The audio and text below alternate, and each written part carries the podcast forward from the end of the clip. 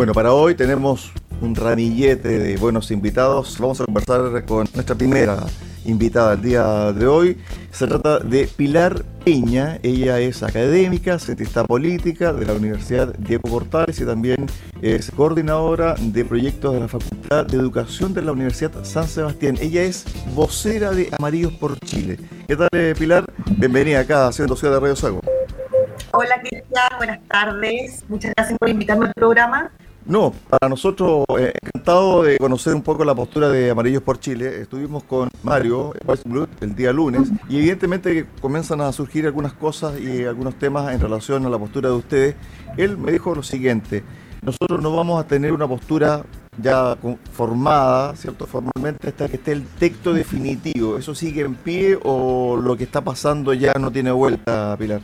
Sí, no, eso que te, que te dijo Mario, y es una posición responsable que hemos tomado desde Amarillo Chile, que tú sabes, te lo, comentó Mario a los auditores, es una iniciativa ciudadana que al día de hoy tiene aproximadamente 40.000 adherentes y que, y que nació eh, a fines de, febrero.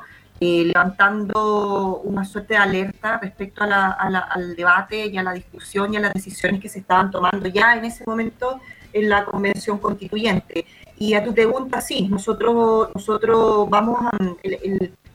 la razón de ser de, los amarillos es que podamos tener una buena constitución. Eh, el grueso del grupo amarillo son personas que, que, que, votaron por el apruebo en el necesito eh, pasado, eh, por tanto son personas que anhelan poder tener una buena constitución, pero que se han ido desilusionando un poco o desconfiando del proceso por tanto, lo que nosotros hemos hecho en estos meses es poder levantar alerta. Ese ha sido nuestro, nuestra, nuestro modo de, actuar, levantar alerta en toda vez que, esto, que alguna de, de, las decisiones que se han llevado al Pleno eh, principalmente atentan contra la democracia, contra la institucionalidad, contra la historia del país. Sin embargo, a pesar de que queda poco tiempo, porque la redacción del texto definitivo la vamos a conocer el 17 de mayo, después viene la la Comisión de Armonización, eh, no perdemos la esperanza y, vamos a insistir hasta el último día para que eh, se puedan hacer los cambios necesarios que contribuyen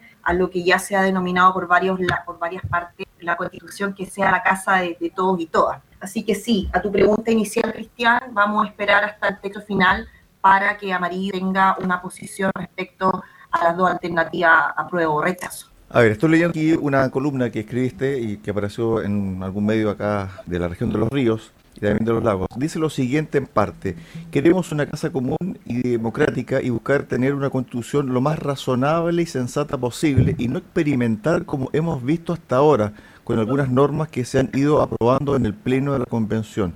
Esto parece, si es que uno lo lee hace dos meses atrás, estaba ocurriendo. Pasan dos meses ¿Se mantiene esto mismo o ha visto algún grado de cambio? Bueno, sí, pero, pero, pero ciertos matices más que nada. Nosotros hemos visto que, que, de alguna manera en algunos temas se ha ido un poco moderando el debate, pero de, pero, pero de igual forma ya existen varias alertas amarillas levantadas y que, y que han pasado por el Pleno y que esperamos ver qué pasa con el proceso de la Comisión de Armonización, aunque también sabemos y estamos súper claros que la Comisión de, Armonización no tiene mayores facultades para cambiar, sino que, sino que más bien no, puede borrar, sino que más bien puede redactar de alguna, de alguna otra manera. Eh, entonces, a tu pregunta sobre reacciones o aprobaciones en el Pleno, que son, que son artículos ya eh, un poco experimentales, experimentales, la verdad es que sí, y es lo que hemos ido haciendo nosotros en nuestras alertas amarillas, como por ejemplo eh, aquellas que hemos levantado respecto a la eliminación del concepto Estado-Nación, eh, al, Estado plurinacional, a las autonomías territoriales indígenas, entre otras, son, em, desde nuestro punto de vista, eh, diseños experimentales que, que, que, van un poco en contra de lo que ha sido la tradición republicana en nuestro país en los últimos 200 años. A ver, para quienes tienen la inquietud sobre la Comisión de Armonización, porque todo el mundo dice, bueno, esperamos que en la Comisión de Armonización se zanjen algunos temas, esperamos que la Comisión de Armonización se suavice todo esto, pero ¿qué es lo que tiene de atribución esta comisión? En resumen, es esto. Su principal objetivo consiste en hacer una revisión general de la normativa para asegurar una buena técnica legislativa detectar omisiones, contradicciones, repeticiones o faltas de ortografía. Eso es lo que va a hacer la Comisión de Armonización. Y tal como tú lo dices, no puede colocar cosas nuevas ni sacar nada de lo que ya estaba aprobado. Por lo tanto, lo que pasa del Pleno, es decir, lo que se aprueba por dos tercios, prácticamente tendría que estar muy mal redactado para que se cambie muy profundamente una norma, Pilar. Sí, o detectar directamente graves inconsistencias, que, que, no creo que sea el caso. Por eso, pero, pero de todas formas, eh, de que no tiene mayores atribuciones, el trabajo que puede hacer la Comisión de Armonización eh, identificando ciertas inconsistencias, eh, bueno, nosotros al menos lo, consideramos importante eh, para la decisión final que vamos a tomar como, amarillo. Eh, el proceso no ha terminado. Me parece, me parece que, lo responsable, como decía al principio Cristian, es esperar el texto final, em, a pesar de que haya muchos que digan que ya no hay nada que esperar. Nosotros, como te digo, nuestro, nuestra razón de existir de los amarillos, por eso nos conformamos como iniciativa y fuimos, y fuimos, y fuimos eh, hemos llegado a, este número de, adhesiones es porque nosotros no, la verdad es que eh, el espíritu nuestro no es que, fracase el proceso, sino que, sea exitoso. Sin embargo, eh, no estamos dispuestos a, apoyar algo que va en contra de la institucionalidad, la historia y, y, las tradiciones republicanas que tiene nuestro país. Pilar. Entonces, en eso hemos estado nosotros parte de febrero marzo, abril y lo que va de mayo, Cristian, levantando nuestra, nuestra alta, nuestras alertas amarillas. Pilar, a ver, faltan 13 días para que se entregue el, texto a la Comisión de Armonización, pero ya la campaña está lista. La campaña del apruebo y el rechazo comenzó. Comenzó, no sé, hace una o dos semanas atrás, incluso expersoneros, figuras de la concertación llamaron a votar eh, apruebo, ya que no está ni siquiera redactada el borrador final, pero dijeron hay que aprobar. Y fíjate que hoy día hubo una polémica, y hay una polémica, por la forma en cómo la misma convención está dando a conocer algunas situaciones que ellos han aprobado. Aquí me refiero a una publicación sobre la jurisdicción indígena que fue realizado a través de redes sociales por la misma convención. Dice lo siguiente, la convención explicó en Instagram que los sistemas jurídicos indígenas, se preguntó, ¿son paralelos? Y la misma convención dice, no, no son paralelos. Dice lo siguiente, comillas, las personas indígenas serán procesadas bajo el mismo sistema que las personas no indígenas. La diferencia está en que los tribunales deberán adoptar una perspectiva intercultural y tener una consideración a las costumbres, tradiciones y protocolos de los distintos pueblos indígenas. Se lee en el texto. Sin embargo, apareció el constituyente, Ruggiero Cosi, quien dijo lo siguiente, la norma aprobada dice que sistemas jurídicos indígenas coexisten en un plano de igualdad con Sistema Nacional de Justicia, lo que esta propaganda omite mañosamente. Entonces, a lo que voy con este, con este alcance. La campaña va a ser así, la campaña va a ser de esta forma, es decir, con interpretaciones vagas, con no entregar toda la información posible, porque en el fondo lo que hizo hoy la convención, evidentemente que no está acorde con la norma que ellos mismos han aprobado. Pilar. sí, así es. Bueno, respecto de, esa norma y en torno a lo que se ha ido deliberando el Poder Judicial, las propuestas que, no, que nos, han, nos han dado, efectivamente lleva a que dos personas que puedan cometer el mismo delito tengan penas distintas según un pueblo originario que puedan pertenecer. Y eso sale que finalmente va a ser eh, va a ser materia de la ley. Por tanto, no sabemos cómo va a ser la ley. El principio está en la Constitución y la ley no sabemos cómo hacer. Por lo tanto, eso va a ser así. Em, respecto a lo segundo, ¿cómo va a ser la campaña, Cristian? Yo creo que va a ser una campaña eh, muy polarizada, muy polarizada. Eh, el riesgo de la polarización y la violencia son los verdaderos riesgos. Aquí lo importante que tenemos que esperar y por lo, lo que hemos, lo que hemos lo que velamos un poco lo amarillo es a que hay que dar certeza. Es inaceptable que exista una amenaza de parte de, de, algunos de algunos eh, voceros o, constituyentes o incluso de algunas personas eh, eh, ligadas a la política. Es inaceptable la amenaza de que si gana el rechazo habrá violencia y caos. Eso es un chantaje que es inaceptable porque las dos opciones son válidas. Nadie puede ser castigado porque, por si va a votar en contra de algo que considera malo para Chile. Aquí lo que hay, aquí tenemos dos opciones, no hay que enredarse con una tercera opción respecto a una tercera vía.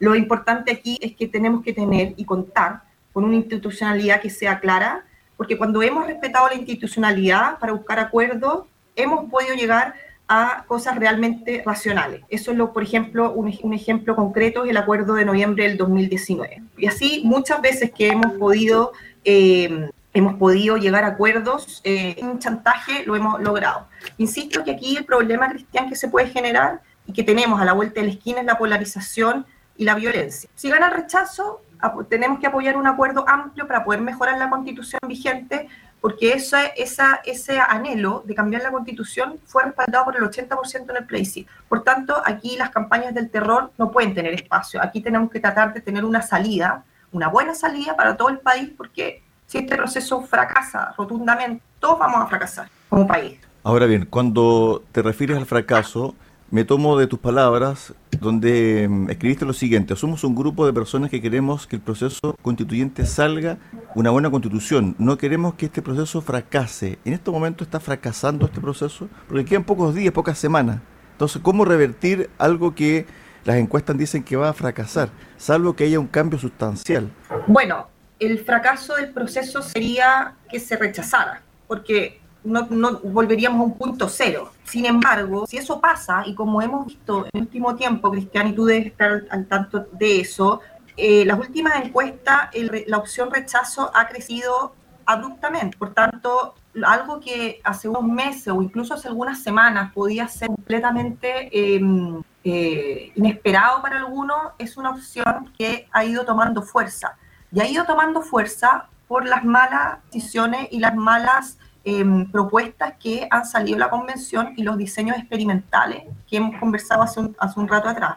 Em, ahora, vuelvo a insistir lo que te decía antes. Si gana el rechazo, tenemos que llegar a un amplio acuerdo de todos los sectores, de toda la sociedad, de todos los sectores políticos, para poder mejorar la constitución vigente. Porque finalmente eso es lo que espera la gente, poder mejorar la constitución vigente, eh, acusar de las demandas sociales, acusar residuos de los abusos y de todas las cosas que nos llevaron a este proceso constituyente. Por tanto, eh, no, no, no queremos algo peor de lo que tenemos, ¿entiendes? Lo, lo, lo, que hay que tener en cuenta aquí, y que es lo que se ha ido develando en, en, las últimas semanas, es que ese 80% de apoyo que tuvo eh, el apruebo no garantiza que se vaya a traspasar a un nuevo apruebo en el, en el plebiscito de salida. Eso no lo garantiza. Por lo tanto, hay que hay que ver eh, realmente em, cuáles son las certezas que vamos a tener y en ningún caso aceptar ningún tipo de amenaza de que el país se nos va a, caer a pedazos si es que gana la opción apruebo o si gana la opción rechazo. Pilar,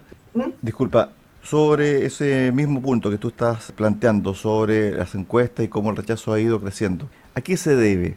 ¿Qué crees tú que está o que hizo la convención para que más del 50% de la población, de acuerdo a todos los estudios ¿cierto? de opinión pública, estén rechazando lo que se está realizando en la convención. Dame tres errores fundamentales de la convención.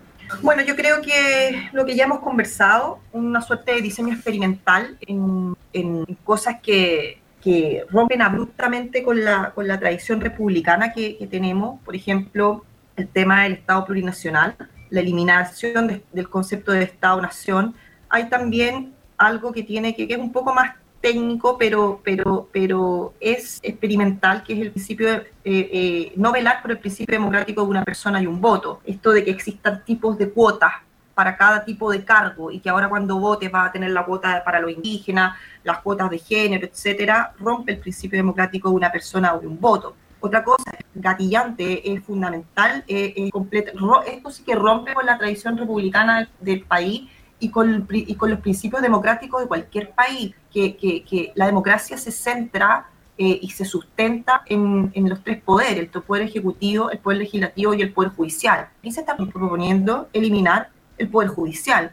El tema de los sistemas judiciales paralelos, lo que hablábamos al principio, lo que hablamos en, entre medio de tu entrevista, esto que vamos a tener, eh, se va a medir eh, un tipo de delito con una vara distinta para distintos grupos de personas en la sociedad los autogobiernos indígenas, algunas normas del mercado laboral. Entonces esas cosas que dicen que, la gente hace un doble clic y dice, a ver, aquí me, están cambiando las reglas sustantivas de lo que, de lo que, hemos, de lo que hemos sido en los últimos 200 años. Por cierto que hay cosas que mejorar, por eso todo el mundo quiere cambiar la constitución, pero no esta cosa maximalista, mental, que finalmente nos puede llevar a, un, a una, a eh, incerteza política eh, e incertidumbre también. Nosotros con los amarillos hemos, algunos otros hemos, transmitido una frase eh, que, dice que Chile no puede dejar de ser Chile. Y en muchas materias, como las que te mencioné antes y otras más, Chile estaría dejando de ser Chile,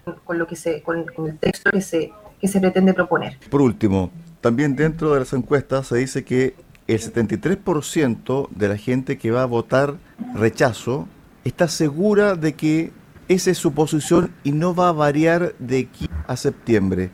Esto es un cuadro ya formado por gran parte de la población, eh, por más que hayan cambios sustanciales o moligerar un poco el texto en la convención. Es que, bueno, hay distintas encuestas en realidad, pero también hay algunos cálculos que, dicen que si de, al menos 10 personas que votaron a prueba en el plebiscito de entrada, de 10, 4 votarán rechazo, ya ganaría el rechazo. Em, hay que ver qué va pasando con, con, con los números de la encuesta en los próximos días y ver también cómo avanza la aprobación del gobierno, porque, porque va un poco de la mano. en la medida también que, la aprobación del gobierno cae, eh, donde el gobierno tiene todas sus fichas puestas en la convención, eh, esto tampoco le beneficia. Si tú tienes un gobierno fuerte, seguramente podría estar apoyando eh, eh, hacia arriba el trabajo de la convención, pero no es el escenario en el que estamos hoy. Estuvimos eh, con Pilar Peña, vocera de Amarillos por Chile, también cientista política y también es coordinadora del proyecto de la Facultad de Educación de la Universidad San Sebastián, académica, una mujer universitaria. Gracias Pilar, gracias por estos minutos, un abrazo. Gracias Cristian por invitarme, un abrazo para ti también. Chao, chao. Chao.